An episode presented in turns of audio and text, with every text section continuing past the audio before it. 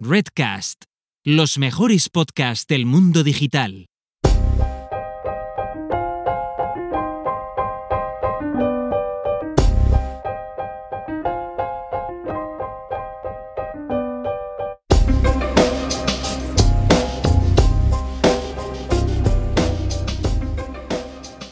Muy buenas a todos. Un episodio más, os doy la bienvenida a Pensamiento Digital, el podcast en el que hablamos de inteligencia artificial y de negocios. Yo soy Frankie, actualmente director de producto en DoFinder y llevo más de 20 años dedicado a la inteligencia artificial aplicada a la sociedad y a los negocios. Hoy os traemos la segunda edición de nuestra tertulia, en la que de nuevo participa Luis Martín, ingeniero de software en Product Hackers y colaborador regular del programa. Hola Luis, ¿qué tal? ¿Cómo estás? Muy buenas, Frankie. ¿Qué tal? ¿Cómo estamos? Encantado de estar aquí de nuevo. Muchas gracias por pasarte otra vez por la tertulia. Sin ti no, es lo mismo. Bueno, y nos acompaña también para la ocasión Pablo Formoso, Software Engineering Manager y arquitecto de soluciones en Accenture. Accenture Interactive, ¿verdad? Sí, Accenture Interactive, acá Mopin. Pero bueno, es, al final es arquitectura pura y dura, con, con los nombres que le quieran poner pues nada, aún no te hemos entrevistado, eso lo vamos a corregir pronto, eso vas a pasarte por aquí pues seguramente un par de veces en, los próximos tiempos y, poco más. Así que nada, te saludo, muy buenas Pablo, ¿qué tal? ¿Cómo estás? Encantado de estar aquí. Yo, también te tengo alguna preparada, ¿eh? Bueno, pues ya, ya, lo sabes. Pues nada, antes de entrar en, materia, eh, quería recordaros a todos que si aún no estáis suscritos al programa y os apetece hacerlo, pues nos podéis encontrar en las principales plataformas de podcast y en Redcast también. Y que podéis escucharnos a través de nuestra web en la URL pensamiento.digital. Si os apetece, podéis seguirnos en Twitter como arroba pensamientodp y poneros en contacto con nosotros a través de la dirección de email pensamientodigitalpod.gmail.com. Y os recuerdo también que ya queda menos de una semana para el día del podcast de Redcast, del que ya hemos dado detalles en los últimos episodios, y en el que vamos a participar en dos de las sesiones. Será el 25 de noviembre, con 16 horas seguidas de entrevistas y mesas redondas, en la que van a estar pues, los mejores podcasters y también los responsables de las principales plataformas de podcasting, y que comenzará a las 8 de la mañana, hora española. Y aquí aprovecho para corregir un error que tuvimos en el episodio anterior, con esto, bueno, con esto de la conversión entre regiones horarias, porque las 8 de la mañana, hora española, se corresponden con la 1 de la madrugada, hora central estándar, no con las 00 que dijimos la, otra vez. Y esto es para que lo tengan en cuenta nuestros oyentes de Latinoamérica. Por tanto, la entrevista que realizaremos a CJ Navas eh, que ya os comenté que es uno de los creadores del podcast Fuera de Series, tendrá lugar el 25 de noviembre a las 4 de la tarde hora española y será a las 9 de la mañana hora central. Y la mesa redonda de las 8 de la tarde eh, se va bueno, eh, de las 8 de la tarde hora española se corresponderá con la 1 de la tarde hora central. Y en ella recordad que vamos a hablar sobre los retos que supone hacer un podcast que sea de periodicidad diaria. Os recomiendo en cualquier caso que vayáis a la web a través de la URL diadelpodcast.es y que os registréis si queréis para tener toda la información actualizada y, no perderos ningún detalle. Y ya sin más, pues vamos a comenzar una sesión en la que vamos a hablar sobre el concepto de inteligencia en general y lo que puede representar en la idea de inteligencia artificial, sobre redes neuronales cuánticas y sobre la visión de Geoffrey Hinton del papel que jugará el Deep Learning dentro de la inteligencia artificial y bueno, alguna cosa más relacionada. Así que nada, Lu, vamos a empezar directamente con, tu gestión, tu gestión, con tu sección y, te dejo la palabra. Muy bien. Pues nada, como, ya en la anterior tertulia nos ha inspirado una entrevista de las que hace Les Friedman, que siempre están muy interesantes y en este caso eh, hace un par de meses eh, fue la segunda intervención de François Chollet en el programa. Eh, para quien no lo conozca, pues es una persona, eh, un investigador muy relevante dentro de, Machine Learning, muy célebre porque él es el desarrollador, principal desarrollador responsable de Keras, que Keras es una, una librería sobre, construida sobre TensorFlow, pero que ya forma parte de, TensorFlow de forma oficial, como una capa de abstracción superior, de la misma manera que FastAI lo es sobre PyTorch, por ejemplo, para los que estén más familiarizados con esta otra tecnología y que pues son impulsos muy fuertes para la popularización de, deep learning eh, dentro de, la comunidad más allá de la altamente especializada, ¿no? Digamos que pues hace años una red neuronal era una cosa que se tenía que codificar uno a mano y era un trabajo arduo y gracias a este tipo de esfuerzos pues esto está al alcance de muchísima más gente. Entonces pues combinaciones como Keras más Jupyter Notebooks eh, son responsables, son tecnologías responsables de que esto eh, haya llegado a, al gran público. Bueno, que, que, exista la capacidad por parte de muchísima más gente de realizar este tipo de desarrollos. Pero bueno, François Soler, aparte de un gran ingeniero, es también un investigador y un filósofo que eh, está muy interesado en las verdaderas vías de la inteligencia y eh, que lee, que reflexiona mucho sobre ello y que también hace un trabajo muy específico sobre el tema. Este, esta entrevista la centraron en un paper suyo de hace pues justo un año, yo creo, ¿no? Esto fue en noviembre de 2019, cuando, cuando él publicó este, este ensayo eh, On the Measure of Intelligence, que dio lugar también a una competición muy famosa en Kaggle eh, de abstracción, que tiene, bueno, como, como principal objetivo eh, confrontar la inteligencia de la máquina con cosas más cercanas a retos que se le plantearían a la inteligencia humana. ¿Vale? Entonces, pues, claro, este es un tema tan abierto, tan, eh, digamos, eh, tampoco alineado con la visión que tenemos dentro del Machine Learning más mm. tradicional, ¿no? De, intentar solucionar problemas muy, muy concretos en base a un objetivo bien definido, que bueno, pues en esta entrevista pues se habla un poco de todo. Eh, de definiciones, desde definiciones de lo que es la inteligencia hasta, pues, si a ti te gusta razonar dibujando. Eh, son cosas que eh, sobre las que conocemos muy poco y sobre las que ha habido, pero, pero cosas sobre las que siempre el ser humano se ha preguntado cómo debían funcionar. Entonces, bueno, eh, si uno se lee el paper, que está muy interesante y se lee muy bien, eh, solo tiene 60 páginas, entonces, pues hay que tener un ratito, pero, pero no tiene una matemática difícil ni nada por el estilo, ¿no? Pues si uno se lee el paper, a mí me parece muy interesante, sobre todo, del paper, aparte de, de toda la la parte final donde definen el challenge de ARC, del que hablaremos después, ¿no? De Kaggle, para, razonamiento abstracto. Me parece muy interesante toda la parte inicial de estado del arte y de cómo y todas las citas eh, y referencias que contiene sobre los distintos estadios en los que ha estado la ciencia cognitiva con respecto a la explicación de lo que es la inteligencia y también la inteligencia artificial.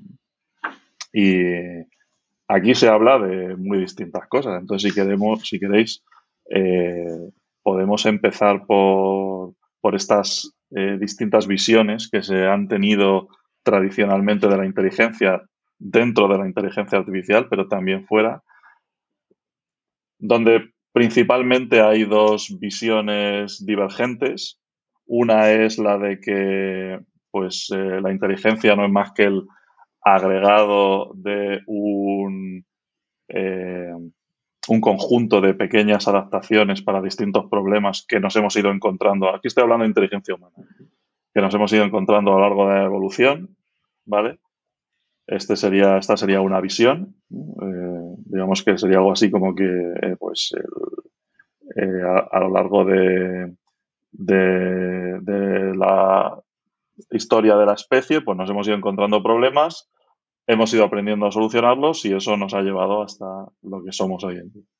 Y la otra visión que contrasta con esta es la de que, bueno, el, cerebro es una especie de eh, máquina generalista que es capaz de aprender casi cualquier problema que se le presente eh, sin, demasiado background.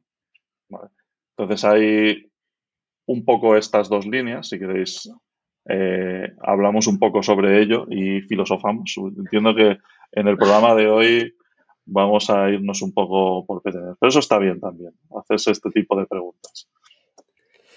Totalmente. Además, mira, solo para hacer un pequeño comentario, aquí en el programa más de una vez, eh, con diferentes invitados, ha salido la, idea de lo que puede ser la inteligencia y yo creo que nunca nos hemos atrevido a dar una definición, porque siempre hemos dicho que, bueno, que, era, era, muy discutible, ¿no? Si hoy somos capaces de salir con una idea más o menos, no voy a decir o sea, común entre los tres, o, por lo menos una idea clara de lo que hay, no tanto que estemos de acuerdo, sino lo de qué, visiones hay, yo, me daría ya por satisfecho. Es que es, un tema complicado y la verdad no, no, no conocía yo esta faceta de, de Cholet. O sea, para mí Cholet era el, el que me dio el primer framework con el que pude hacer cositas de, de deep learning de una manera sencillita y sin tener que pelearme con C++ o con librerías raras. Entonces, para mí era un lo tenía ahí en ese bloque de gente todopoderosa del mundo de la ingeniería. Pero después de ver esta, esta entrevista que le hizo Friedman, me dejó bastante sorprendido, sobre todo porque choca un poco con, con las ideas que teníamos nosotros antes sobre cómo estamos cambiando, cómo estamos intentando traducir en la computación clásica eh, o aplicando la inteligencia artificial. Porque a lo mejor puede ser que nos estemos equivocando. Un ejemplo que me gusta poner es que intentamos imitar el cerebro, pero hace poco una persona con un IQ muy alto tenía el cerebro líquido. Y salió una noticia en el periódico, era un cerebro completamente líquido y, vamos, entiendo que no es plan de abrir a esa persona y ver cómo funciona su, cerebro por dentro, pero sí que es verdad que la actividad eh, cerebral a nivel de, verla en, en, un espectrómetro, bueno, verla la actividad propia de iluminar las, las bombillitas, sí que se veían zonas pegadas, sobre todo a la corteza, pero nada en el líquido. Entonces ahí eh, teníamos un vacío. Y también tenemos a Fuller, que es de estos locos americanos que hizo de todo, eh, que viene de la época de los 50, que ya por aquella época el tío decía que nosotros aquí no venimos a inventar nada, simplemente venimos a ver, a entender cómo funcionan las cosas y una vez que entendemos cómo funcionan, a darles una aplicación nueva. Y a lo mejor ese entendimiento pues viene a ser un poquito lo que explica Cholet de cómo vamos poco a poco dividiendo en componentes o, parte de lo que le entendía a través del lenguaje. Que yo en esa parte no estoy tanto de acuerdo, porque las, a mí me gusta mucho estudiar también la parte química de las cosas. Y, a la hora de trabajar con el cerebro, el cerebro ya tiene su propia jerarquía de, componentes, más o menos. No, no de componentes, pero de, de fases cognitivas, donde lo cognitivo de verdad es la más baja de todas. Y dentro de, esa parte, una neurona, pues no hay un solo tipo de neurona. No hay las neuronas árbol, tenemos las neuronas, las que son las transportadoras, que no me acuerdo cómo se llamaban, pero que son las encargadas simplemente de transportar señal o el impulso de un lado al otro, y después la plasticidad que tiene. Y todo eso yo estoy más con la filosofía de Ramón y Cajal, que decía que nosotros mismos queriendo somos los que podemos ser los propios escultores de nuestro cerebro, es decir, crear esos espacios. De todas formas, nos estamos yendo un poco a lo mejor a lo que es la, inteligencia humana de una forma muy concreta, mm. pero también al principio se habla incluso del concepto más general, ¿no? De lo que es la inteligencia. De hecho, durante el vídeo se habla de que al final los humanos tenemos una inteligencia bastante restringida, pues por, lo que somos, ¿no? Por nuestros, eh, nuestros sensores, iba a decir, nuestros sentidos y, por las capacidades que nos proporciona el cuerpo, no solamente el cerebro, sino también nuestro, nuestro motor, ¿no? Nuestro, el propio cuerpo físico. Eh, entonces, bueno, pues no sé si estoy de acuerdo contigo o no, pero no sé si quizá podríamos empezar por esa parte de la consideración de la inteligencia como algo como algo general. Y a mí, la verdad, que no lo había entendido nunca así, eh, sí que tengo que decir que me convenció esa idea de, que la inteligencia sea, eh, de alguna forma, el, ser capaz de enfrentarte a cosas nuevas, ¿no? Por simplificarlo mucho, pero tu experiencia, tu conocimiento te permite enfrentarte a cosas nuevas y ser capaz de resolverlas sin tener un, historial. Luego da lugar además a, muchas discusiones. Y también me gustó un poco eh, la simplicidad de una frase que era algo así como que la inteligencia no es lo que puedes hacer, sino cómo, estoy intentando traducir el inglés, ¿no? Mentalmente, cómo de bien, eh, cómo, eres capaz de aprender las cosas, ¿no? De, cómo de bien eres capaz de, aprender las cosas. Entonces, no sé, os lanzo un poco eso ahí de vuelta por, por qué opináis vosotros. Sí, a ver, eh, hablando eh, sobre, desde el punto de vista de por qué se ha motivado esta discusión, eh, estamos en un momento en el que estamos construyendo máquinas. no es la primera vez que ha pasado esto, ¿vale? divididos por los distintos inviernos de la inteligencia artificial, ha habido momentos como este, ¿no? En el que estamos construyendo máquinas que resuelven problemas que antes no podían hacer las máquinas y entonces, como siempre, nos preguntamos eh, sobre si lo que estamos construyendo es inteligencia o no. Ahora estamos en el momento del learning, eh, de las máquinas, del machine learning, y, y nos lo preguntamos desde el punto de vista del aprendizaje, pero cuando eh, lo sexy era la inteligencia artificial simbólica, pues pensábamos también en otro tipo de cosas, ¿no? Y han tenido mucho, mucha influencia sobre nuestra percepción de lo que es la inteligencia todos los padres de la inteligencia artificial, desde Turing, ¿no? Pues con el Imitation Game, eh, eh, pasando por Minsky, que tenía una idea muy cercana a la metáfora de cómo funciona una máquina, ¿no? Había allí, pues, eh, la inteligencia para él eran pequeños programas que se ejecutaban en el cerebro para resolver distintas tareas. McCarthy, por ejemplo, que no era muy defensor de la inteligencia artificial general, sí que pensaba más que el cerebro debía ser algo más flexible, ¿no?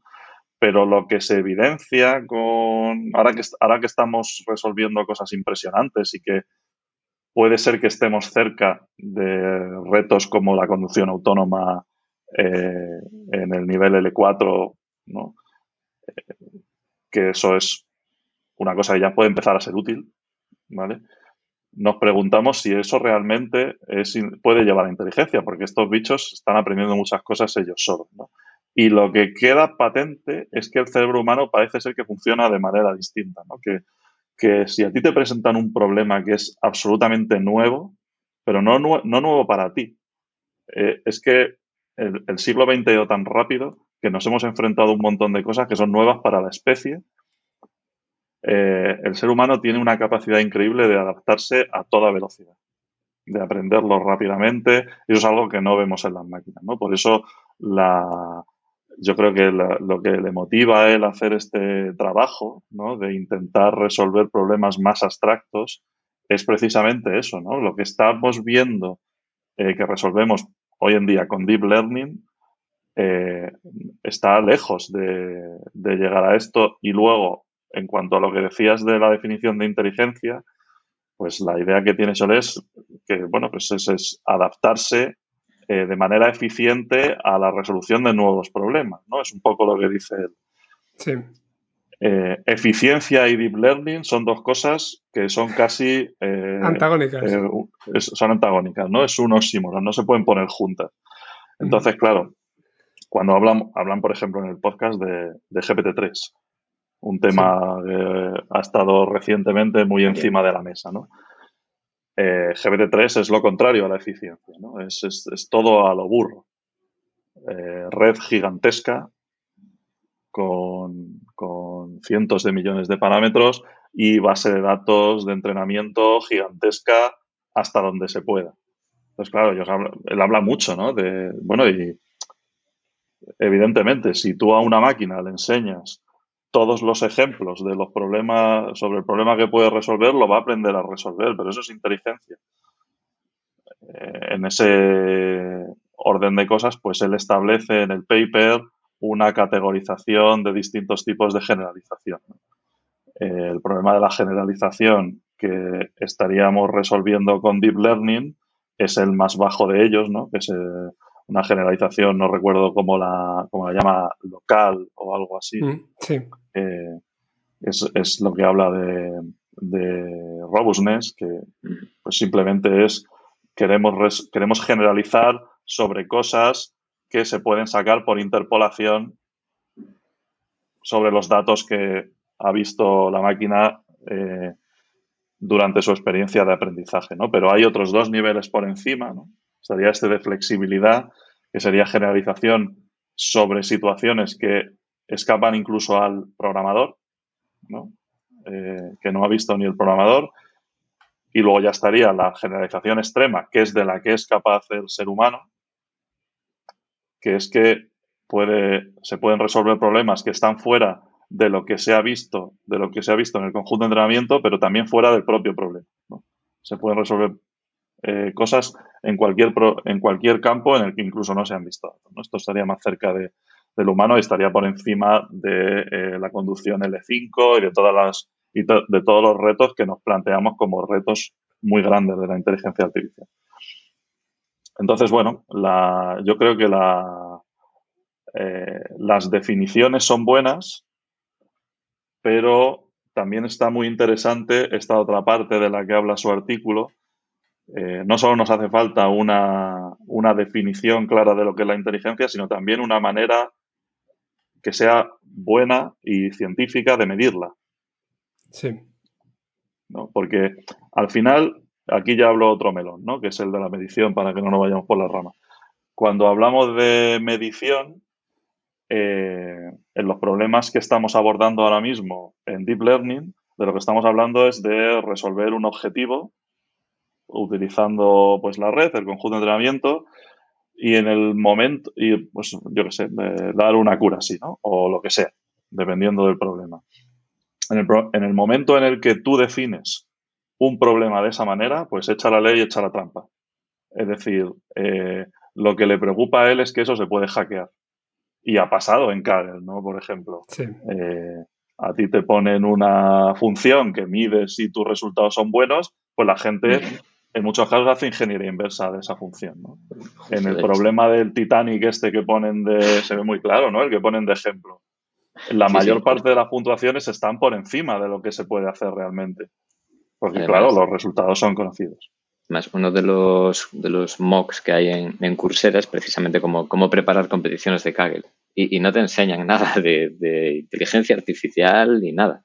Te enseñan estadística pura y dura para ver cómo hacer ingeniería inversa de los datos y, si puedes sacar el máximo, sacarlo, sin, sin esfuerzo. Y la mayoría de competiciones muchas veces se descubre que no necesitan un problema de, o sea, una solución de inteligencia artificial. Y que muchas veces con estadística pura y dura, bueno, lo que es ya no machine learning, IA normal y corriente, o sea, los algoritmos clásicos de toda la vida llegan. Exacto. Exacto. Entonces, claro, eh, si eso se puede hackear, eh, ¿cómo podemos hacer nosotros para eh, establecer unas, unas, medidas de lo inteligente que puede llegar a ser una máquina eh, sin que sea posible eh, llegar a esto. Entonces, claro, ahora mismo este tipo de medición, que es lo que se llama el benchmark, es la que usamos, tiene este problema. Pero es que, claro, los, los, otros tipos de medición que se han venido usando clásicamente o, bueno, que se han propuesto incluso de manera filosófica, como el test de Turing, también tienen otro tipo de problemas, ¿no? Porque, bueno, el test de Turing no deja de ser algo eh, bastante subjetivo y, eh, en palabras de Cholet, muy poco accionable. Es decir, no te dice hacia dónde tienes que ir para mejorar. y de la misma forma, sí. Sí, y de, y de la misma forma, si el objetivo es engañar a un comité humano, eso también se puede hackear, ¿no? Y ya ha pasado con bueno, la época clásica de los primeros chatbots, eh, pues ya se ha engañado a gente haciendo pensar que eso eran personas reales, ¿no? Eso no es una cosa de ahora. Eso pues con un, una base de datos de respuestas muy sencillas ya se conseguía hacer pasar por una persona, ¿no? Entonces, bueno, eh, es una cosa que, bueno, desde un punto de vista filosófico plantea una pregunta muy bonita, pero desde un punto de vista científico, pues es poco útil, ¿no? Tampoco era pretensión de Turing que eso fuera una herramienta. tampoco te creas, porque tiene, al final, viene a demostrar una, o, normalmente, como, me gusta verlo, es desde el punto de vista que viene a demostrar que somos muy predecibles, al final, el ser humano. Entonces, sabes que si estás exponiendo a un determinado tipo de persona con un determinado tipo de personalidad, bueno, vamos a decirlo así, más o menos la tienes clusterizada, eres capaz de hacer un set de 100 preguntas con el que llevar una conversación de 10-15 minutos con, esa persona. Entonces, eh, claro, pues la pregunta de cómo medimos cuán buena es ahora mismo un, una IA, pues es difícil. Y, por ejemplo, en el, libro de Weapons of Mass Destruction, que es eh, básicamente todo sobre sesgos puros y duros, en el que Katie O'Donnell habla ahí de muchos sesgos y problemas que hubo con, proyectos en Estados Unidos, profesores, eh, cómo trucaban o cómo se las ingeniaba la gente para trucar los desplazamientos de ambulancias en, en Gran Bretaña para cumplir con los objetivos y que no salieran clasificados mal los médicos, bueno, perdón, los transportistas, ya, transportistas, joder, es que ambulanciero me suena muy mal, el conductor de ambulancias. Pero, pero sí, o sea, son, son casos reales y, que se dieron. Y que aparte Katie los, los cuenta muy bien en el libro. Entonces es, es, es, muy, muy, muy complicado. Y a mí ya me resulta muy difícil pensar en cómo medimos nuestra propia inteligencia, porque el, el IQ test bueno, el que haga unos cuantos va a subir. El score no va a ser más, más inteligente. Pero a lo mejor. sí, eso se entrena, es verdad. Exacto.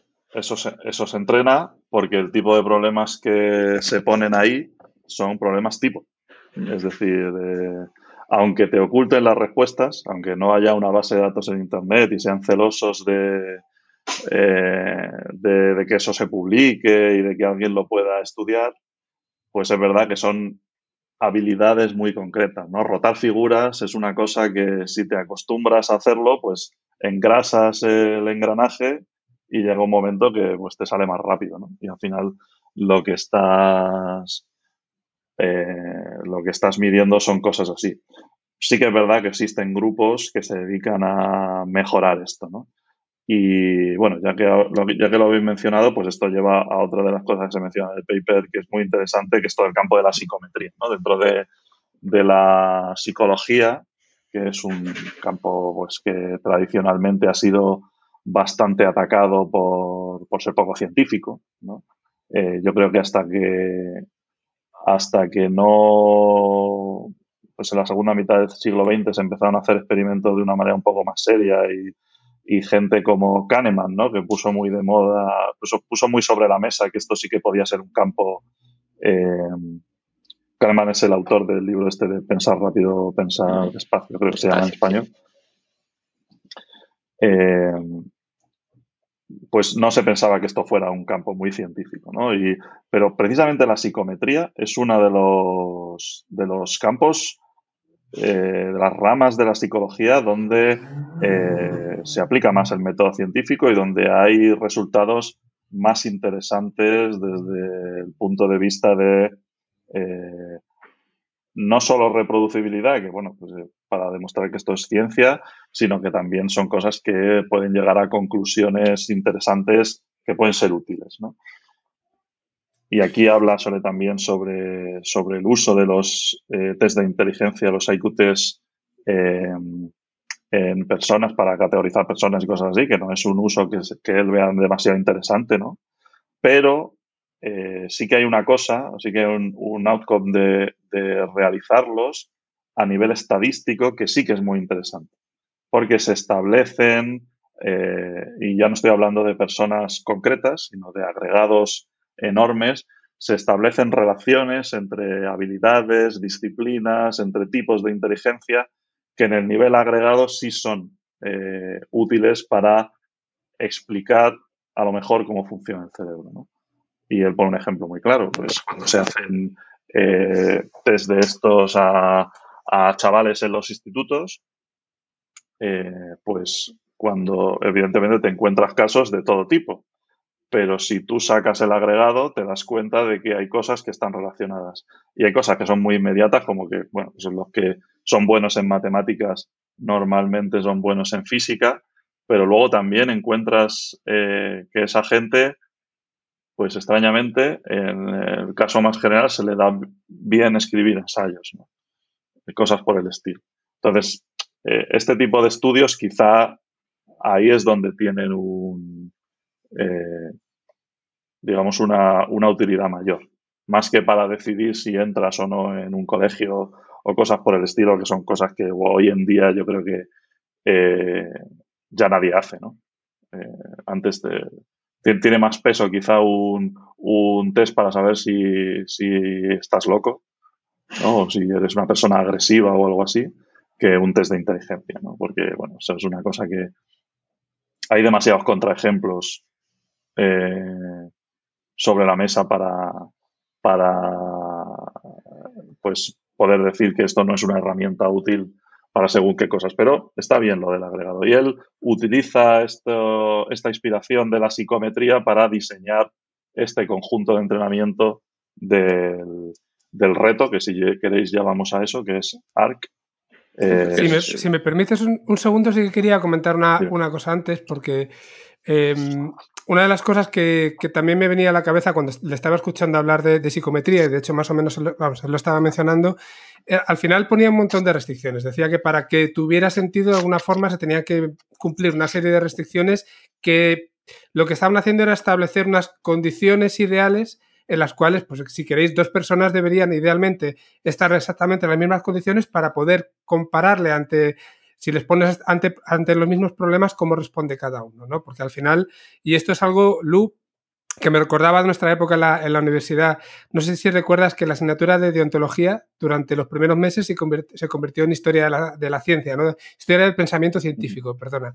Y recuerdo que nos hablaba el profesor de cómo realmente lo que hace el pensamiento científico o el conocimiento científico se había ido construyendo como ladrillos, encima de los cuales se construían más ladrillos y se iba creando una, una montaña. Y que cuando pues contactabas con un pueblo que estaba en un sitio completamente remoto y no tenía toda esta base científica general, o sea, global, ¿no? como, como, como grupo y no como individuo, pues eh, nos hablaba de, este ejemplo de que cuando veían un elefante más lejos o más cerca, pensaban que era más grande o más pequeño, hasta no tenían ese concepto de, de distancia. ¿no?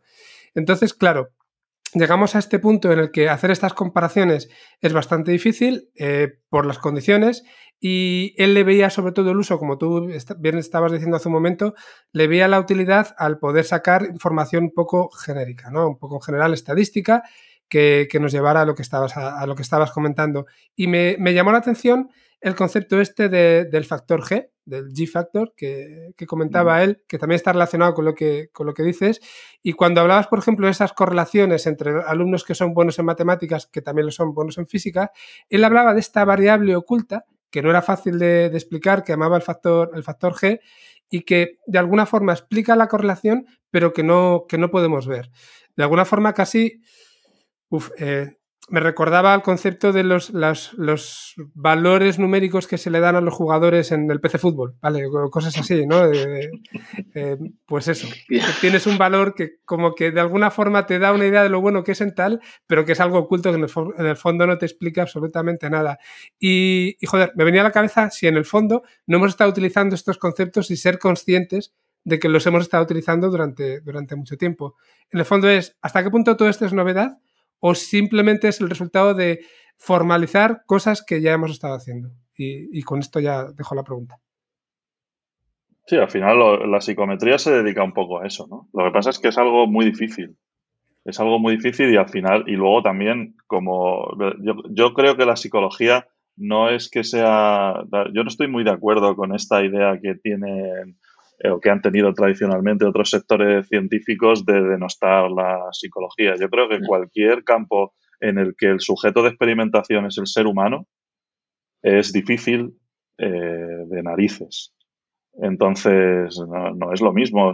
te, puede, parecer muy complejo construir un, un, acelerador de partículas, que lo es, muy claro. Pero experimentar con personas es una cosa que tiene otro tipo de connotaciones también. Entonces, la psicología es una cosa muy difícil y eh, no, no, es esta la única explicación de por qué sabemos tan poco del cerebro, es que es un campo también eh, muy difícil, pero que bueno, yo creo, yo, yo creo que tienen bastante mérito, ¿no? Y nos llevamos preguntando cosas sobre esto pues muchísimo tiempo. Eh, sobre lo que decías del conocimiento previo, claro, evidentemente, cuando queremos comparar a nivel de inteligencia entre dos personas o entre una persona y una máquina o lo que sea, si queremos hablar de cómo medir la inteligencia artificial, o inteligencia general, perdón, aquí tendríamos que ver eh, a partir del punto en el que partimos, ¿no? Lo que dice suele hablar de los priors, ¿no? De cosas que están precodificadas sin aprendizaje en el cerebro. Por ejemplo, las, se podría hablar o no de lenguaje, porque ahí hay distintas versiones y él confronta la suya con la de Chomsky, por ejemplo. Eh, bueno, esto ya son cosas sobre las que para hablar de este tema hay que saber mucho, ¿no?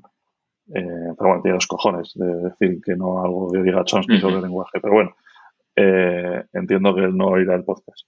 Y, y, de lo que habla, pues es un poco de las nociones de, de, Hablaba como de cuatro cosas, ¿no? De la noción de forma o de que existen objetos, eh, el agentness, la segunda, ¿no? Estos objetos tienen objetivos. Que, somos agentes. o que hay agentes. que, puedes reconocer, ¿no? Puedes reconocer las intenciones.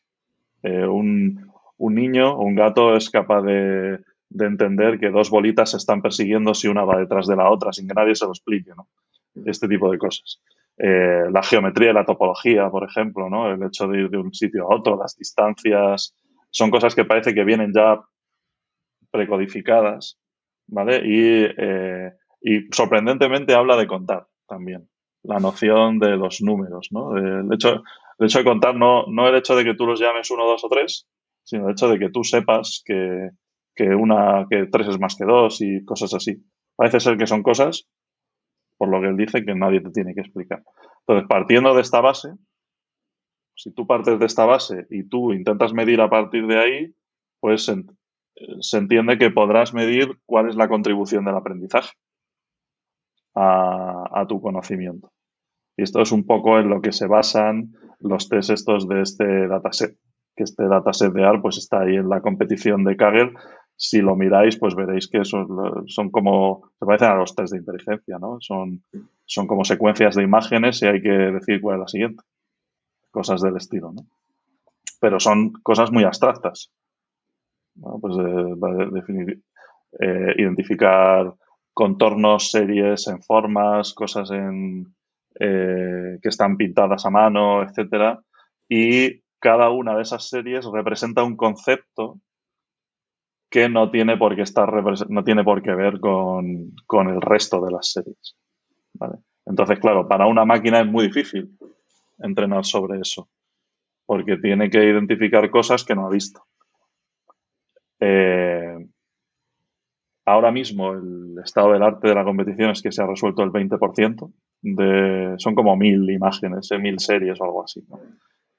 Y se ha resuelto el 20% o algo así, lleva como un año esto, o menos de un año, ¿no? creo que fue a principios de año cuando lo pusieron.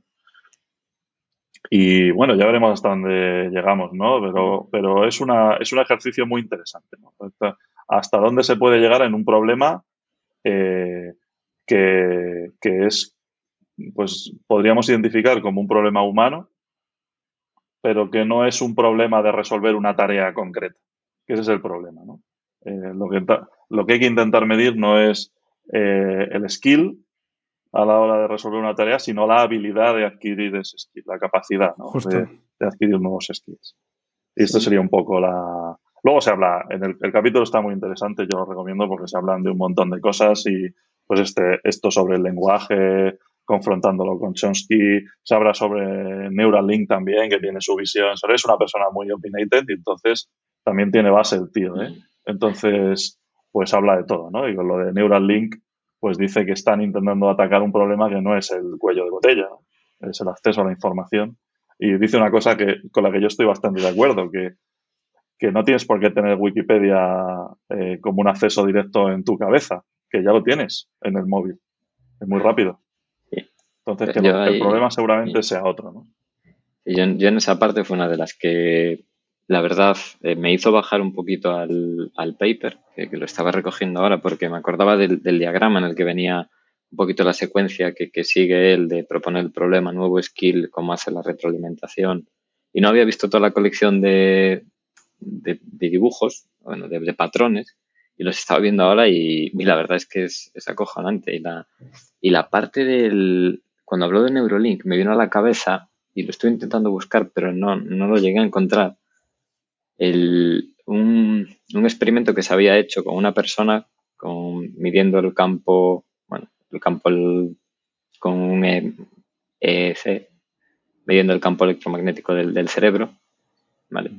Eh, sacaban o descifraban la onda, que era presionar o disparar en un juego. Y había otra persona que tenía en otro lado, eso viajaba a través de un servidor, viajaba a través de Internet, entraba por otra señal y eso lo codificaba.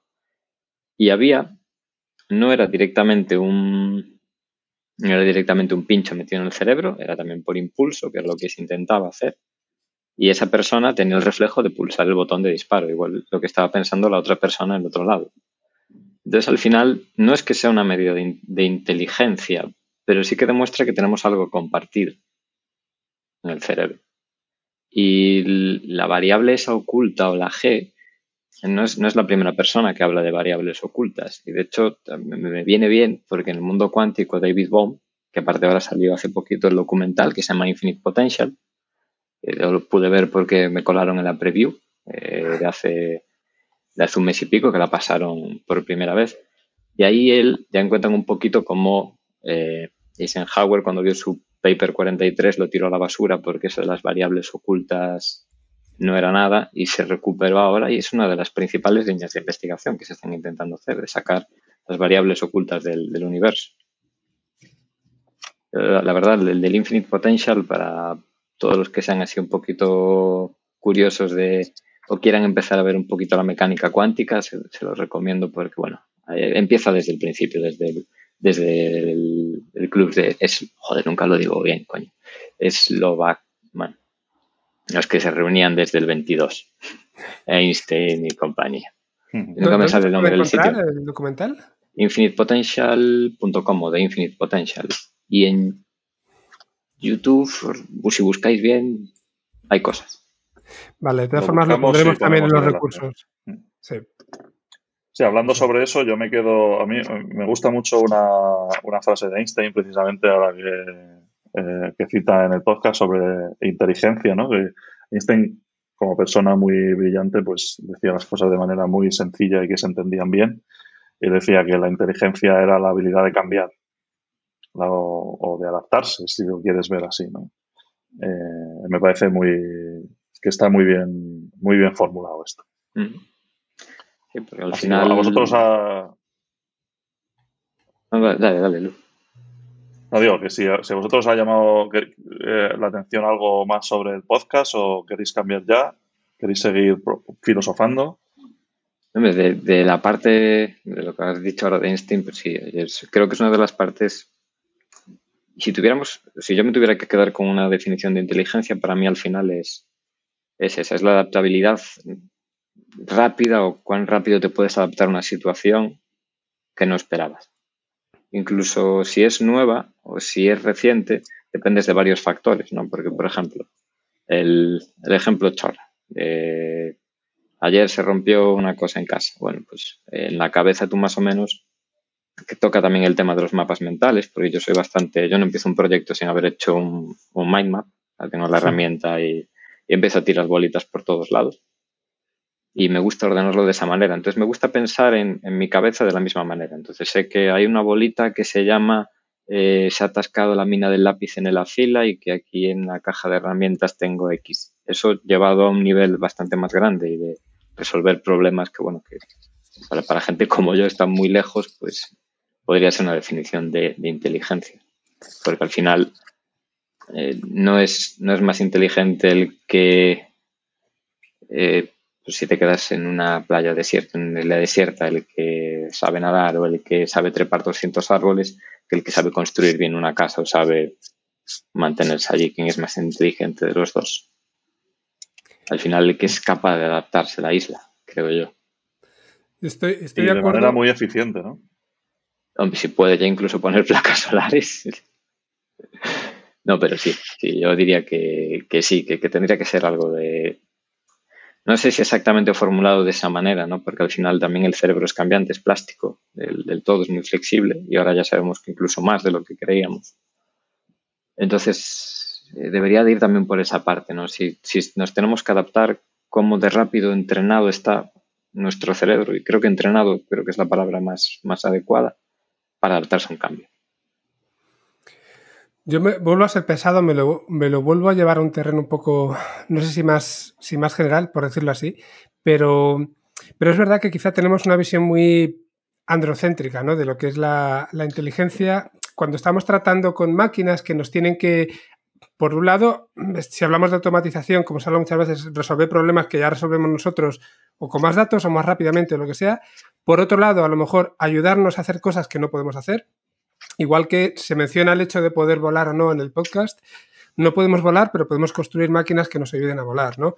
No podemos solucionar ciertos problemas y podemos eh, construir máquinas que a lo mejor lo solucionen de forma completamente distinta como lo hacemos nosotros, no tiene por qué ser similar.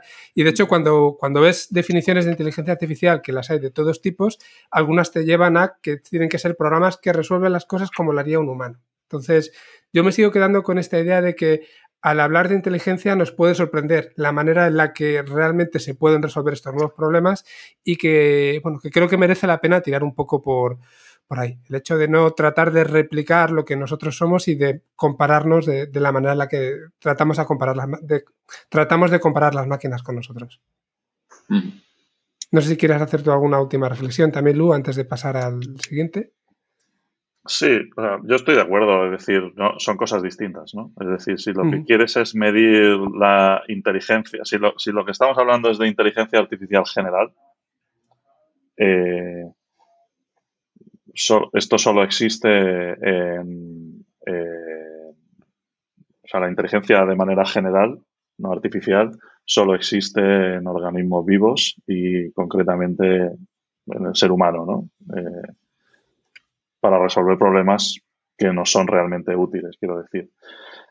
Si de lo que estamos hablando es de un concepto más utilitarista, pues este, esto de la eficiencia pues es una cosa que, es decir, si queremos resolver problemas específicos que nos ayuden a vivir mejor y olvidar esta eh, idea de hacer una inteligencia artificial que, que nos pueda sustituir, prácticamente todo, pues yo creo que aquí hay que hablar de cosas mucho más bajadas a tierra, mucho más prácticas como el tema de la eficiencia, ¿no? que lo menciona mucho.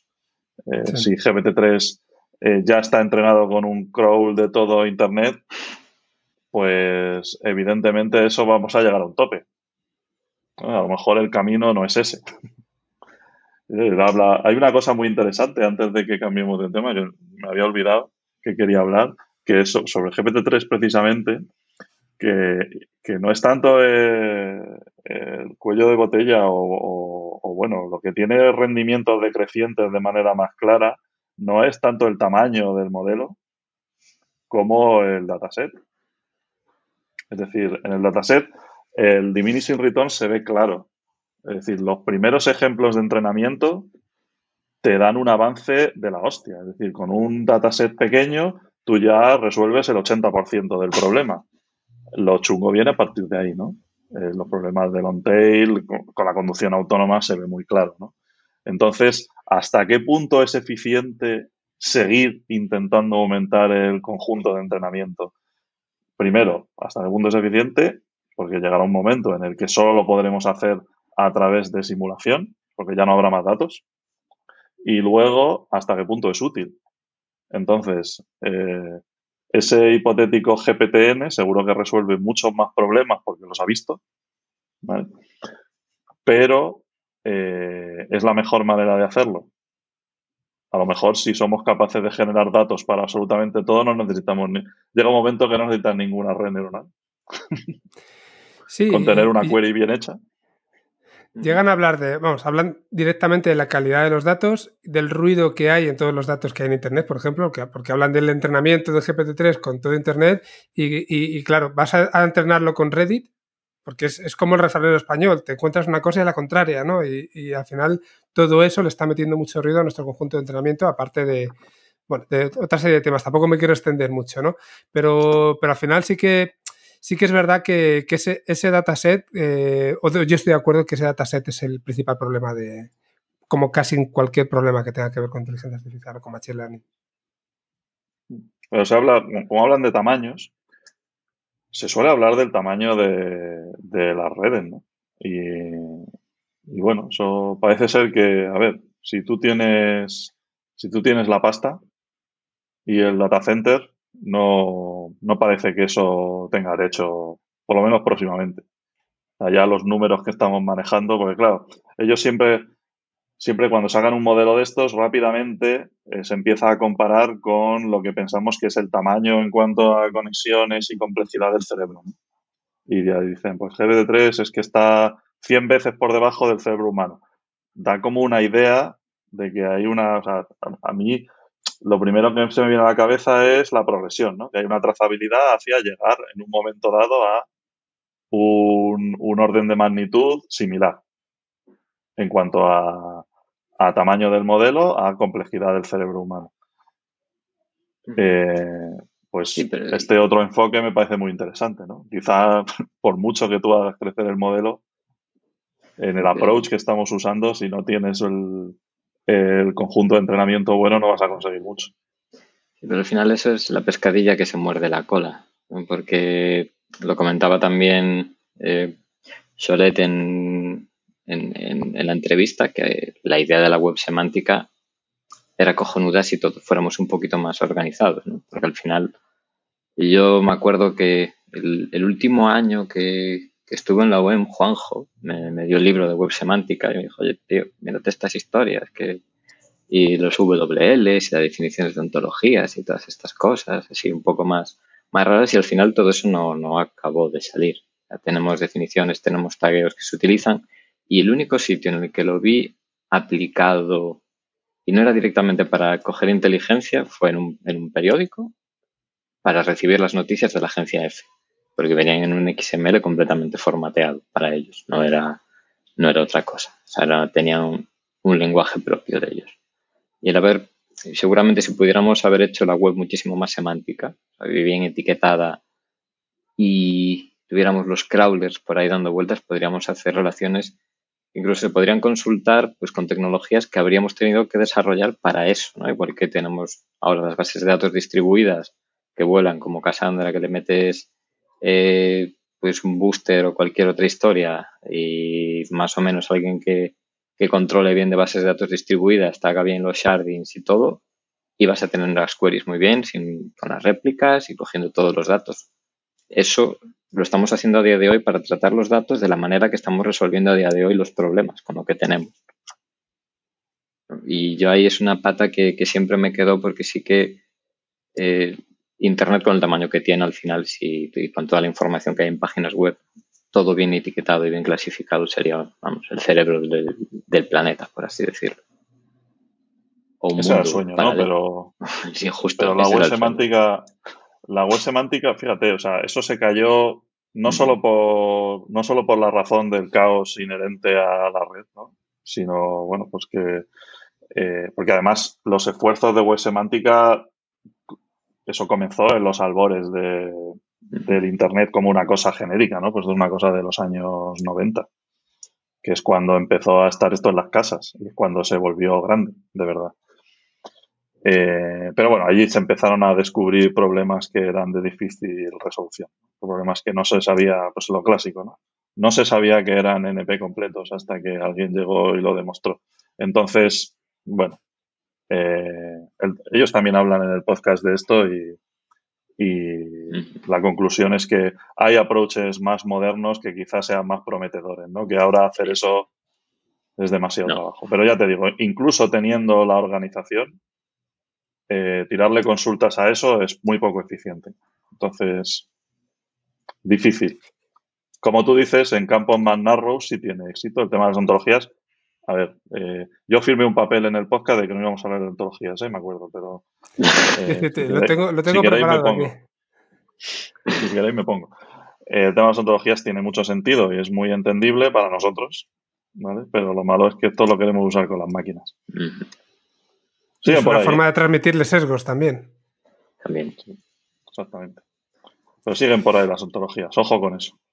Pues nada, habrá que preparar un programa solamente hablando de, ontologías. Si os parece, como nos estamos extendiendo un montón más de lo que pensábamos para esta primera parte, como estamos, eh, estábamos hablando hace un momento además de, de, bueno, potencia de cómputo de alguna forma aplicada a Machine Learning y aquí voy a intentar cogerlo un poco por los pelos. Pablo, cuéntanos de qué va el paper que te has preparado. Te, lo cojo directamente, eh, no sin, sin, nada. Es el paper, bueno, es un paper al final es, el, trabajo o el, doctorado de, una chica que se llama Mira, que pertenece a IBM, está en IBM Research, eh, lo escribió con más gente de IBM.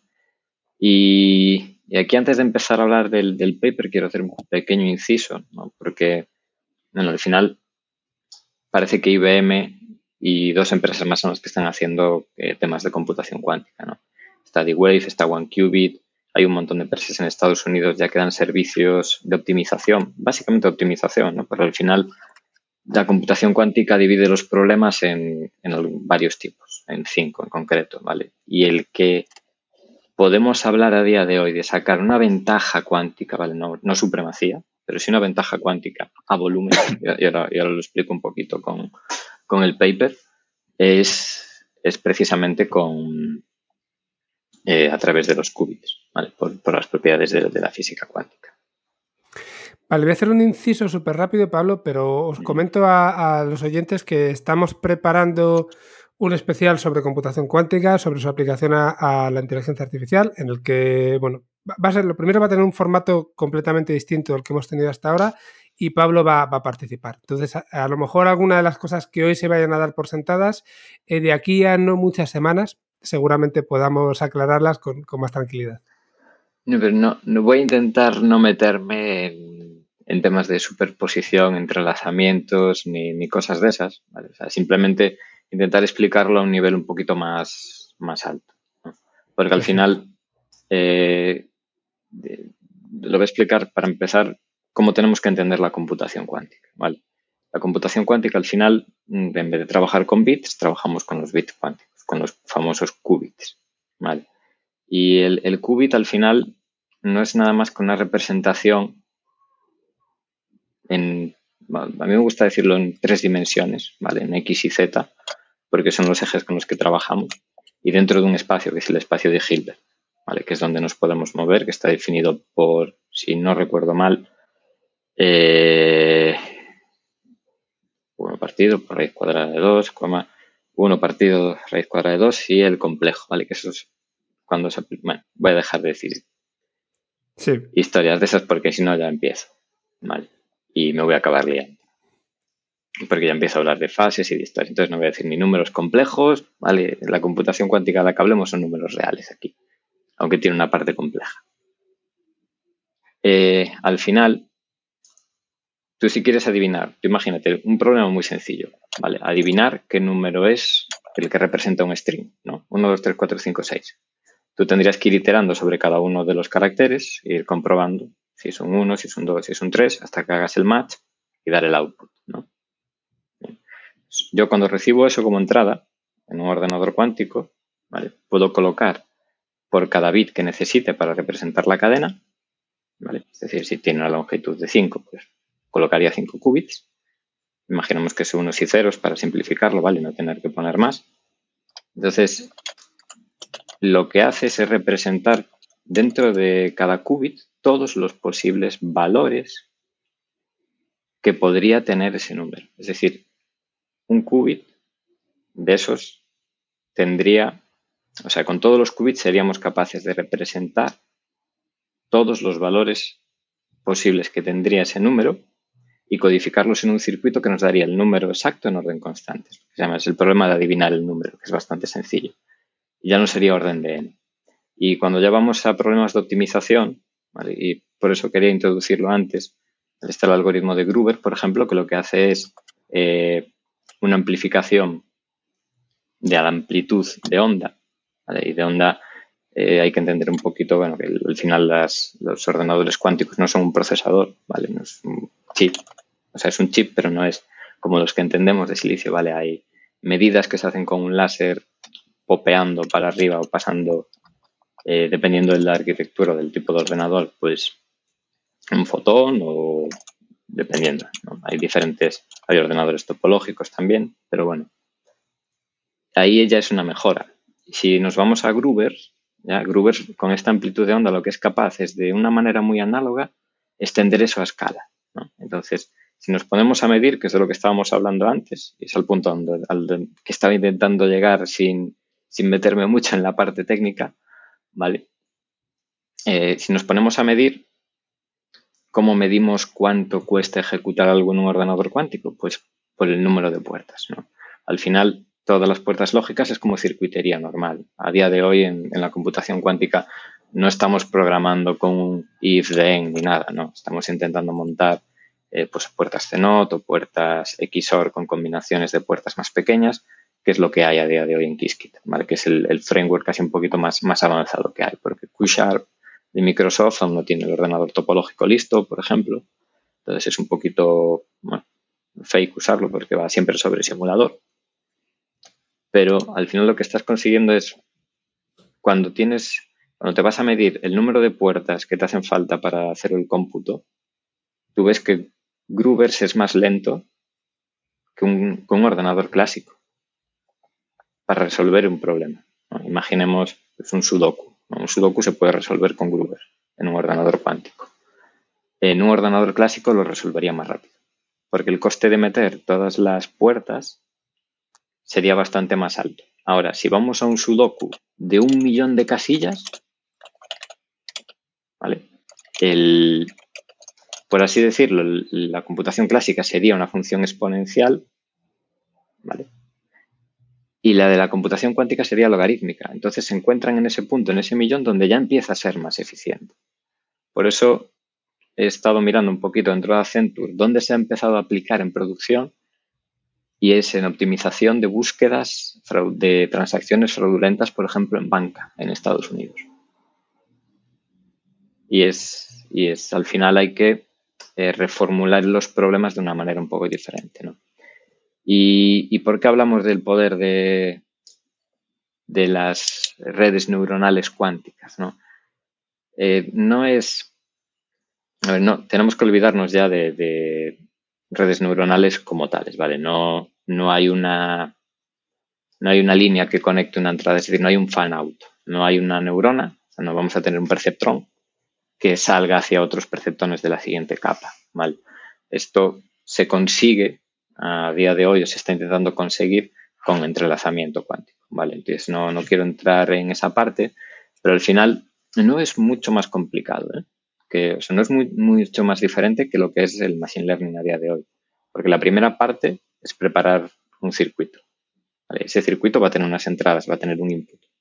Y ese input lo tenemos que formatear o hacer el, el por así decirlo, el feature mapping a los qubits. Y tenemos que intentar representar el mayor número de estados que podamos para acelerar todo lo que son las comprobaciones que vamos a hacer de si queremos, si la solución a la que hemos llegado es la óptima. Y para eso lo que se hace es crear una función que es la que después, bueno, se llama o la llaman la función más o menos unitaria, por así decirlo, porque utiliza las matrices unitarias, que es una propiedad de, los qubits, de los circuitos cuánticos, que al final tú puedes representar un circuito cuántico como una matriz unitaria y la puedes reproducir. Y eso es lo que más o menos se interconecta con lo que llamaríamos otras neuronas. ¿Vale? O sea, pasaríamos, por así decirlo, el estado de un qubit al siguiente. No hay una cadena que le comunique o le envíe un input. No, no funcionan de esa manera. Y a día de hoy, la verdad es que es, muy complicado encontrar un ejemplo eh, que no sea híbrido. Es decir, a día de hoy sí que utilizamos, por ejemplo, en las primeras capas PyTorch. Eh, PyTorch ya tiene con Qiskit eh, una parte que entrelaza las, los dos frameworks. Puedes hacer computación para hacer o minimizar o optimizar una parte o ciertas capas de tu red que, sean un poquito más costosas, vamos a decirlo en, número de parámetros o, bueno, en cómputo en general o en dimensiones, y podríamos intentar moverlo a un apartado cuántico. ¿vale? Y a día de hoy son las que más se están aplicando. Y lo que, lo que dice en el paper Amira, y lo dice muy bien, y, por eso me, gusta bastante, es que al final eh, se está intentando medir la, computación o el machine learning cuántico de la misma manera que, lo estamos midiendo o que lo estamos intentando aproximar en el, machine learning clásico, ¿vale? Que es por, por poder, por potencia, vamos a decirlo, por memoria, ¿no? Y en un ordenador cuántico, la RAM cuántica, el, QRAM, es bastante limitadillo, ¿vale? No, no es que sobre, no es que sobre y es, y es costosa. Entonces su propuesta es utilizar el, el, el, problema de información de Fisher ¿vale? y la extensión de dimensiones para medir cuánta información o cuán amplia es la información o cómo de concentrada está más bien en, dentro de una red neuronal cuántica. Porque lo que ha demostrado, más o menos el, bottom line al que se llega o la conclusión a la que se llega en el, en el paper, es que cuando hacemos esa medida a través de qué capacidad de información somos capaces de representar o cuánta información somos capaces de representar en, el Machine Learning cuántico, es bastante más grande que en el, Machine Learning clásico, por así decirlo. Pero a día de hoy, o sea, todo esto es, teórico, es decir, aún no hay un, sí, pero no, ¿vale? por eso lo decía, porque los, los 2000 qubits, por ejemplo, que dice D-Wave no son 2000 qubits reales, ¿vale? O sea, no tiene un ordenador de 2000 qubits. Son 2000 qubits preparados para resolver problemas de optimización, única y exclusivamente. Y básicamente lo que hace es coger Groovers. Groovers al final tiene un oráculo dentro, que es donde haces tú el circuito, que es el que se encarga de buscar eh, de forma más eficiente eh, la, con todas las probabilidades que le han, perdón, probabilidades, con todos los estados que le han pasado los qubits, hace la amplitud. Joder, es A. Amplitud. Joder. Amplitud de la A. No, no te es, que me, es que me sale, me sale fase, pero no es la fase. Ni, ni es la onda. No, no, no, tampoco. Bueno, Aquí poco te puedo ayudar. Ahora, lo miro. ahora lo miro y os, lo digo porque aparte es, es bastante importante. Es, casi de los, de los pilares del, algoritmo de Gruber, porque al final es, es lo que hace que dentro de las probabilidades del qubit, de en qué estado, o sea, qué 001101 tiene más probabilidad de ser el que escojamos, porque Claro, y esto no lo he dicho. Al final, aquí cuando medimos, cuando yo le digo al circuito cuántico, oye, mide, va a bajarme todo lo que esté en el eje Z a bits clásicos y ahí ya se ha perdido cualquier tipo de superposición que pudiera haber en el qubit. Es decir, si ese qubit estaba representando el 0, 1, 1, 0, 0, 0 y 1, 1 y el que tenía, el que estaba más próximo al, si estoy midiendo la parte positiva, la parte positiva del eje Z, va a ser el que me devuelva por mayor probabilidad. Es un poquito cómo funciona. Y lo que hace eh, el algoritmo de Grubers es potenciar muchísimo más. Entonces, primero le pega un cañonazo hacia abajo, por así decirlo, lo pone en una forma negativa. Y bueno, el algoritmo de Gruber se itera muchísimas veces, por eso es muy costoso en puertas. Al final acabas, solo haces un oráculo, pero lo ejecutas a lo mejor, pues es 2 eh, elevado a n y eso es 4 partido por la raíz de 2 elevado a n. Ese es el número de, iteraciones óptimas que harían falta para el algoritmo de Gruber, en vez de las n, que nos harían falta en la computación clásica normal. Porque ese oráculo va a ser el que con... Pues lo, voy a mirar porque me, sale, me sabe mal no, no decirlo, coño. Pero al final amplificando Joder, amplificación de la amplitud, coño. Vale. Que al final que las dos palabras me suenan sinónimos y, siempre acaba igual. Es como si le pegara un pepinazo y amplifica la amplitud de ese estado y es el que te sale con mayor probabilidad. Y por ejemplo, el ejercicio de esta semana del, Quantum Challenge es, resolver el problema del lights out, que tú tienes un grid con luces encendidas y cuando haces tap en, una, si se enciende, tiene un efecto sobre las adyacentes pero no diagonales. Entonces, si, tú las daba una, las otras dos van a hacer swap también, o sea, se van a invertir su estado. Y al final el objetivo es con el mínimo número de iteraciones posibles, o sea, con el número mínimo de toques posibles, no de iteraciones eh, de computación clásica, o sea, de un for de toda la vida. Como el buscaminas, vaya. Sí, básicamente, sí. Eh, encontrar pues la solución más óptima. O sea, en, qué botones voy a hacer tap el menor número de veces. Y después, bueno, para, Machine Learning sí que ya hay, ya hay parte de, en, el, en, en en la librería, no lo tienen aplicado a Machine Learning, pero sí que lo utilizan en, las partes cuando hacen algo de, Machine Learning híbrido para hacer eh, aproximación, para hacer las medidas y tener una función de coste, por así decirlo. A nivel tecnológico. Ah, perdón, no has terminado. Perdón que terminado.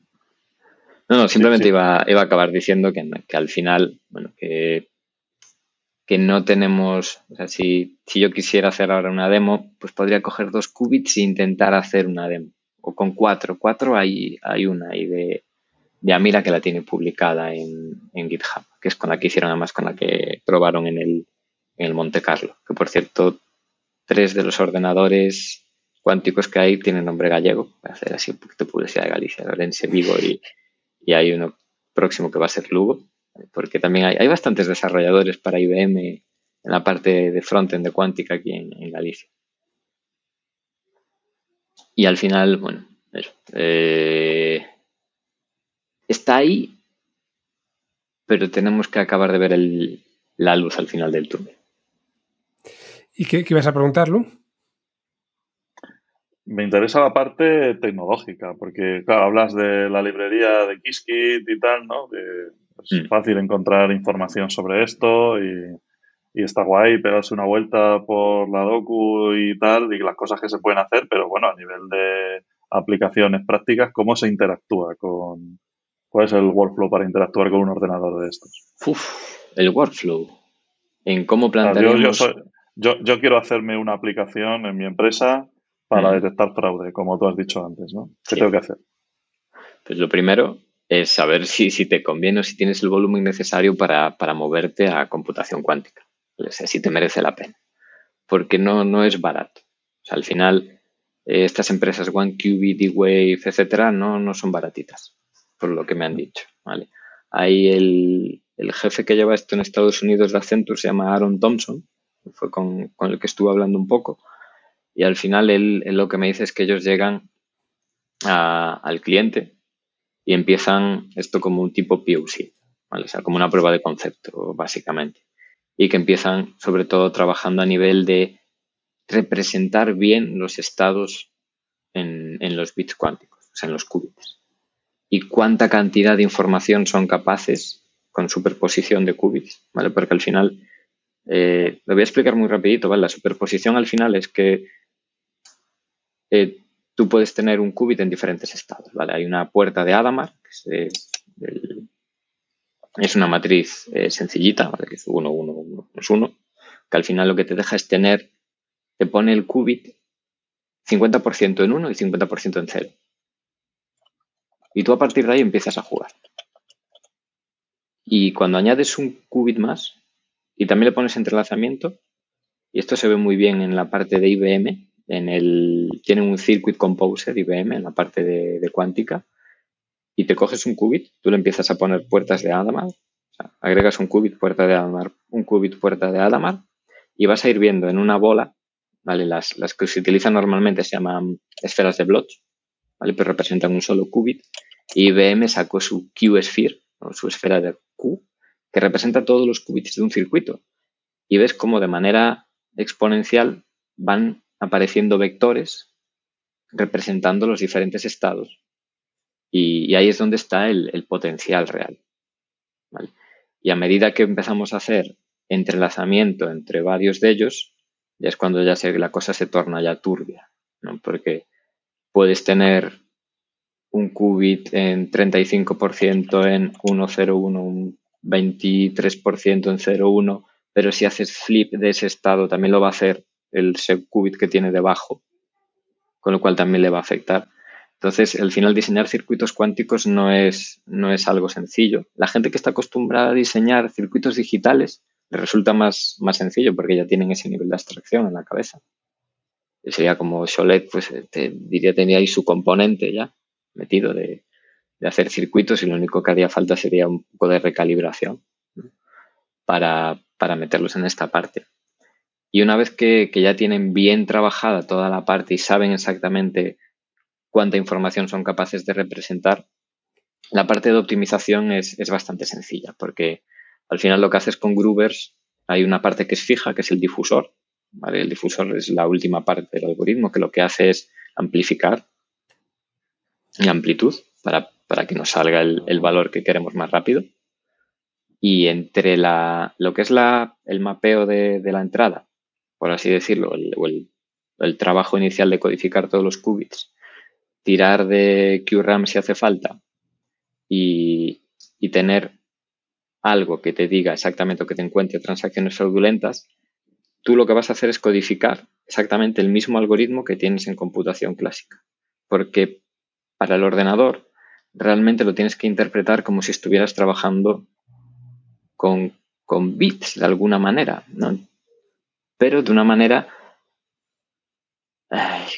como de una manera en la que también tienes que tener en cuenta que se pueden ver afectadas más cosas, ¿no? O sea, que cuando estás tocando ese, ese bit no, es, no lo estás tocando al solo. Por eso, la mayoría de veces en, en estas partes, en estos algoritmos, no se, no se utilizan puertas para un solo qubit, ¿vale? Normalmente es una puerta que controla otra puerta, ¿vale? Y así pues vamos haciendo diferentes construcciones. Por ejemplo, una XOR si quisiera hacer un sumador completo, pues tendría mi XOR con dos inputs, el bit de carry con otro XOR, dos ANDs y una hora al final. Es un sumador completo y eso lo tendríamos representado en un circuito cuántico.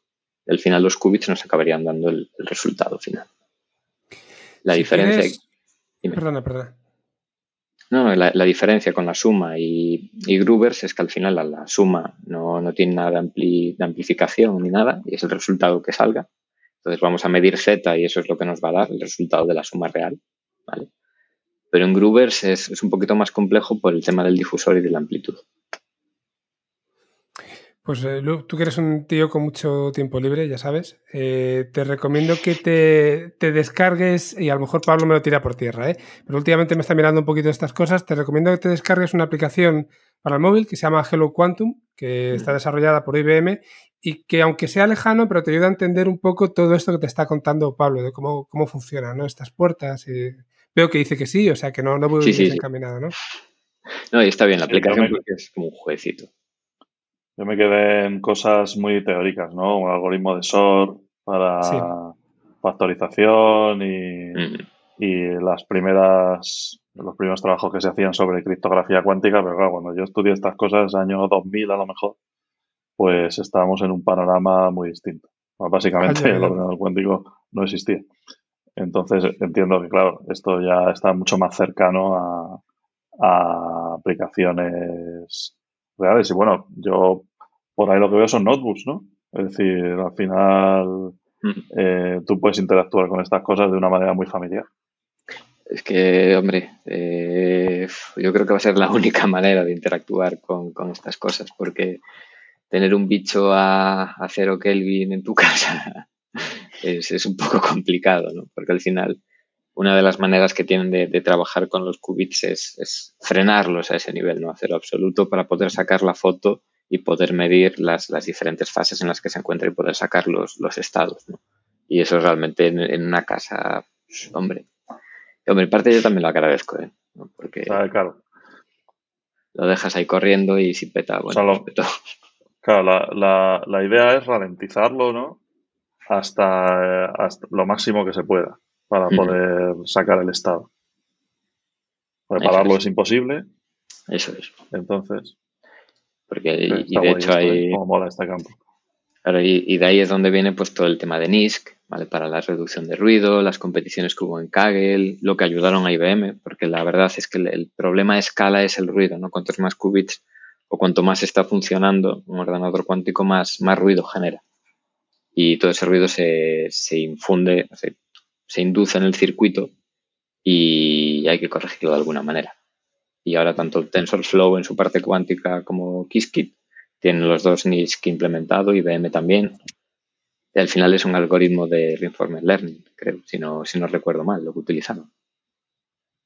Clásico. que, es irónico, pero bueno. Pues de, todo esto, de todas formas, ya pronto tendremos, como decía, un, programa en el que vamos a intentar ser didácticos. Aquí Pablo nos va a contar muchas de estas cosas. Bueno, más bien en tu caso lo vamos a enfocar por, por otro lado, por lo que habíamos hablado, pero vamos a traer a, vamos a tener a varios invitados por separado que nos van a hablar de todo esto y espero que, pueda ayudar también a, tener una visión un poquito más, más completa de, de lo que es la computación cuántica, de los, las aplicaciones que pueda haber hoy en día, como decías Lu, y del estado en el que estamos.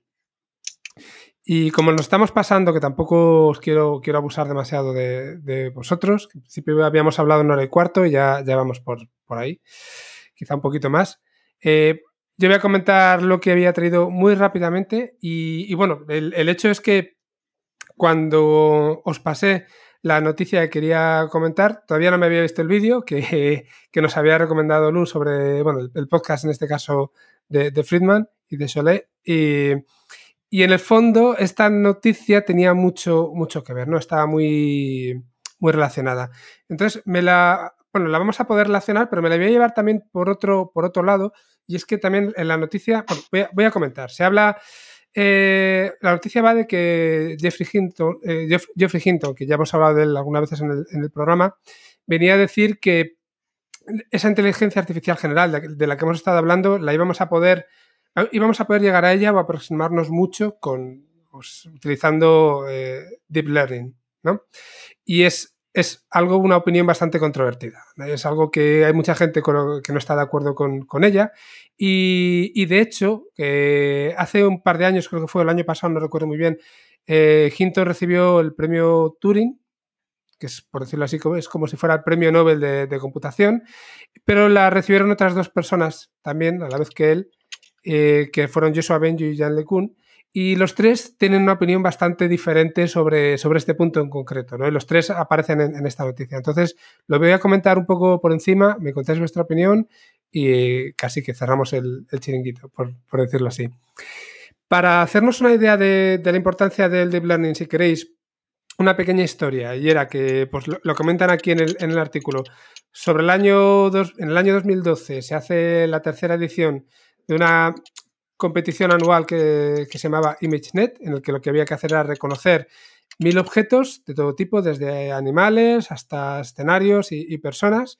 Los dos primeros años, a las dos primeras ediciones, los resultados no fueron buenos, estuvieron por debajo del 75% y para este tipo de competiciones suele ser en general valores bastante, bastante bajos, pero llegó el tercer año, eh, se llevó el premio con muchísima diferencia, con más de 10 puntos precisamente Hinton, y se la llevó gracias a la utilización del Deep Learning, ¿no? la aplicación del Deep Learning para este problema. Y al año siguiente, para que nos hagamos una idea de la importancia, prácticamente todos los equipos que se presentaron ya estaban utilizando Deep Learning.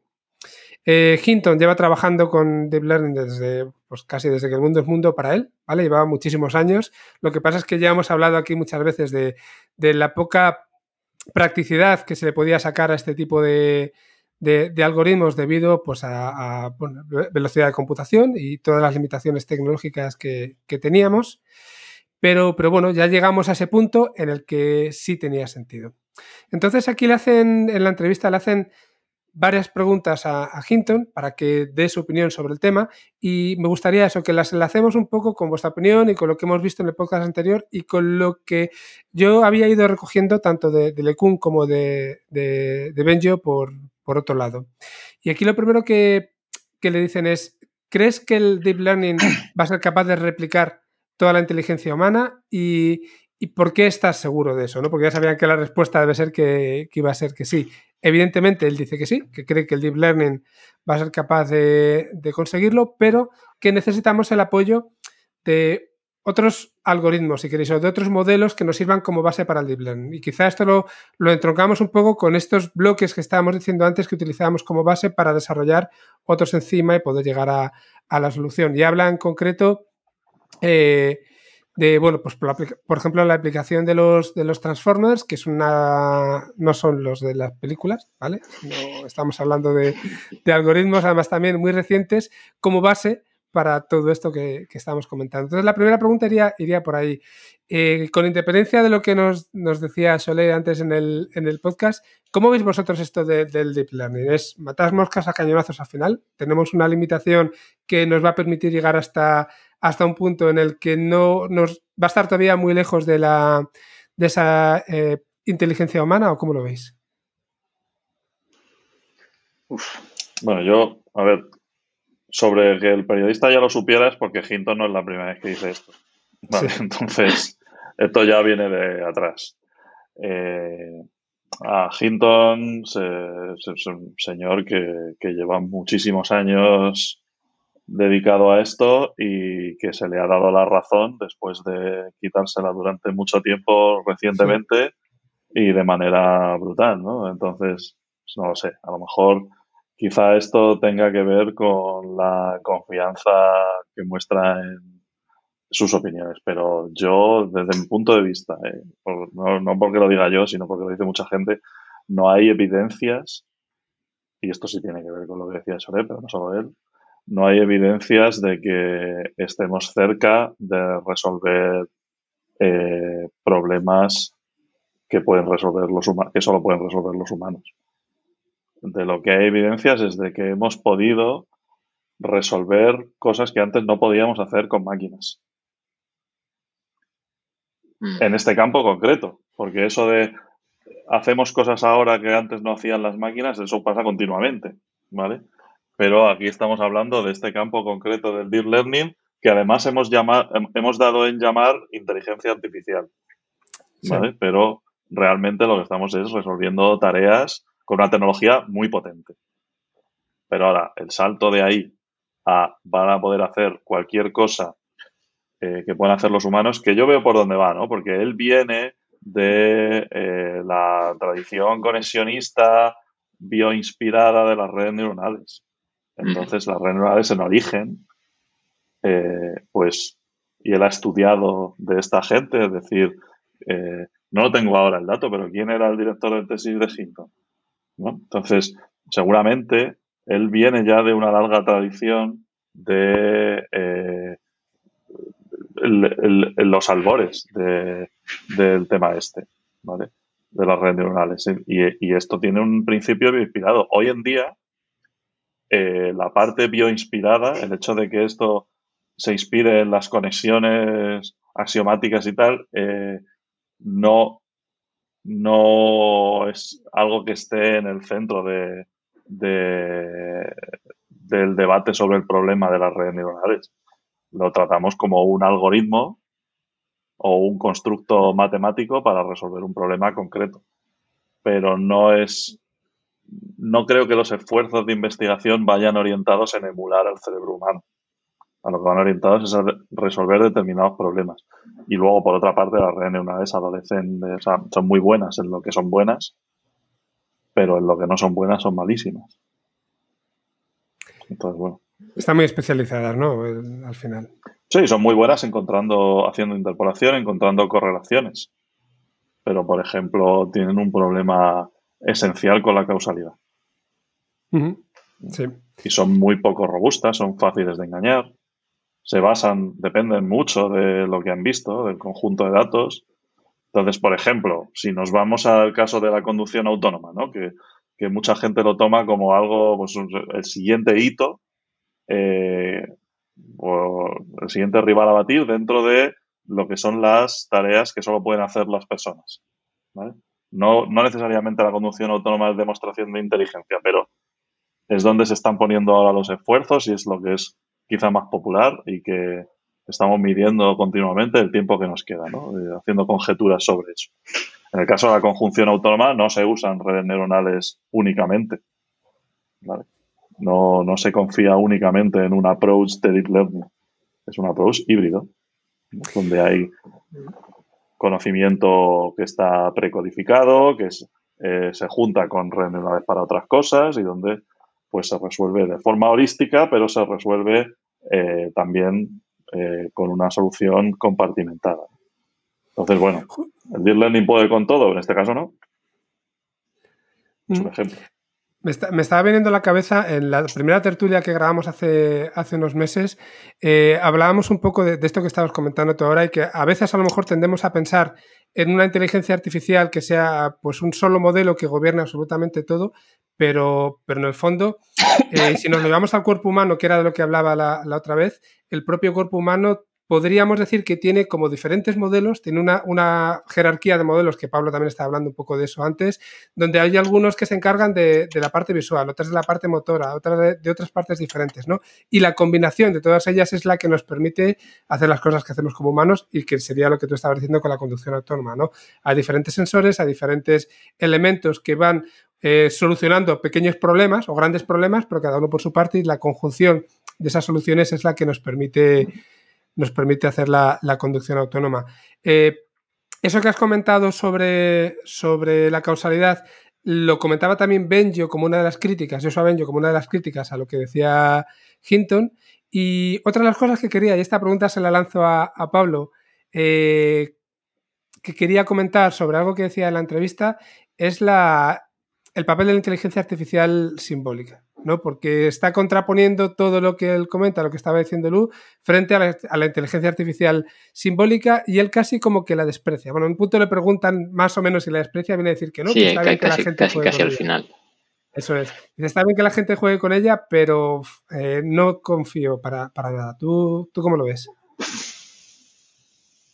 Hombre, es que es bastante no complejo, pero eh, son aproximaciones o son maneras de ver las cosas ya un poco anticuadas, porque yo realmente a día de hoy Deep Learning no lo veo como un 1-1 biológico de, nuestro cerebro, ni, que podamos establecer eh, ningún tipo de simbolización ni nada, porque por ejemplo, ahora mismo en, si cogemos modelos de los que mejor están funcionando nuevos, sencillos y que están dejando a la gente con la boca abierta, como los Cyclegan que utilizan UNET, UNET ya comparte información entre capas del, encoder de la entrada con la salida. ¿vale?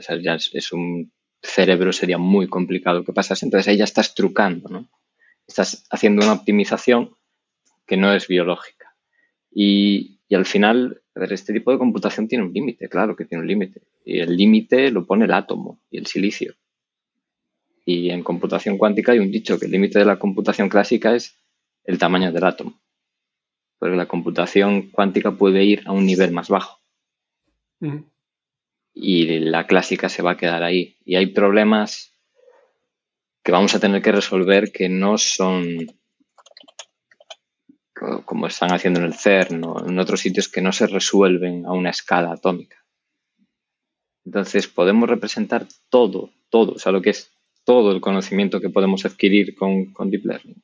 Ni de coña una combinación de varios deep learnings o porque esto, esta idea la comentaba Pedro Domingos en, un libro que tiene que se llama The Master Algorithm y al final él lo ve como una combinación de diferentes inteligencias interconectadas entre ellas. Es un libro bastante filosófico. La, primera mitad es una introducción a la, a la, inteligencia artificial y la segunda es un poco el cómo, cómo está haciendo la industria para perseguir o cómo llegar a, ese algoritmo maestro, que al final es, un modelo de inteligencia artificial. Y en ningún momento se menciona deep learning, nada, sino que se va a niveles más cognitivos, de, biología, de intentar bueno, hacer una transposición o una traducción de nosotros hacia las máquinas. Pero mi pregunta es esa siempre, ¿es, es, el, es el, la forma adecuada y, y seguir o yo realmente la parte de, de la IA a través de simbolización, etcétera, la viví en la universidad y no la he vuelto a tocar. Sintiéndolo mucho, ¿quién me dio? Fuera buenaga, o sea que, uf, no me enterara yo de aquello. O sea, está muchísimo mejor en agentes inteligentes con tema o, temas así. pero, pero no, aparte es que no, las pocas veces que he intentado meterme en, esas partes no, nunca me han atraído. Y normalmente no sé por qué, me suele atraer más lo que va hacia adelante, que no lo que va hacia atrás. Y a lo mejor me equivoco yo también, pero sobre el cerebro me ha recordado a la porque claro sobre cómo funciona el cerebro y cómo bueno, la explicación sobre la conciencia la inteligencia artificial si va a poder emular este tipo de conceptos más profundos no la conciencia quizás sea el, justo. el más profundo de todos. Eh, pues aquí hay gente que tiene opiniones de todo tipo y me ha recordado la de Penrose no que, ahora está de moda porque acaba de ganar el premio Nobel. Y él en, su libro eh, La mente nueva del emperador hablaba de, esto, ¿no? De que, de que eh, la conciencia emana eh, de, de, la actividad de las neuronas, pero a escala mínima, ¿no? A escala subatómica. Y que es una cosa, bueno, son conjeturas esto, ¿no? Esto tampoco es una cosa muy científica, pero bueno, que por decir, lo, lo pongo como ejemplo, porque me lo ha recordado, y que por decir, o sea, cada uno puede decir lo que quiera. ¿Qué le pasa a Hinton? Porque Hinton tiene un respaldo de un éxito reciente, de una tecnología a la que él está muy, con la que él tiene una relación muy fuerte. Toda su carrera se ha basado en eso y él ha seguido con eso cuando nadie daba un duro. Entonces es muy, o sea, ahora mismo, pues eh, yo entiendo que se le hincha el pecho, pero vamos, eh, yo estoy más con, con Benjo y con LeCun en este tipo, siendo un poco más escéptico sobre, eh, no sobre la potencia del deep learning, que vamos, para lo que tiene potencia es la leche, ¿no? Eh, sino sobre pues este tipo de conjeturas. Vale, pues no, no lo vamos a alargar más. Tendría para alargarlo, pero lo vamos a dejar así, que ya, se nos ha ido una, una hora y media, ya, ya es suficiente. Y, nada, os agradezco muchísimo a los dos que os hayáis pasado por, la tertulia. Pablo, en tu caso, la primera vez por aquí. Lu es, es, bueno, pues no más que un viejo conocido, realmente es colaborador, ¿cómo decirlo? Viejo a secas. vale, viejo a secas. Bien. Viejo colaborador del programa. Y, y es, bueno, pues eh, espero que, no hayamos sido demasiado densos en algunos momentos, porque igual nos hemos puesto un poco filosóficos, pero si a algún oyente le ha parecido que esto es filosófico, que escuche de verdad un podcast de Friedman y entonces eh, se va a cagar hablando plata. sí. sí. Bueno, pues os mando un abrazo muy fuerte desde aquí. Nada, otro, gracias. Otro para vosotros y, y, gracias por, por invitarme. Cuidad mucho. Hasta luego. Hasta luego.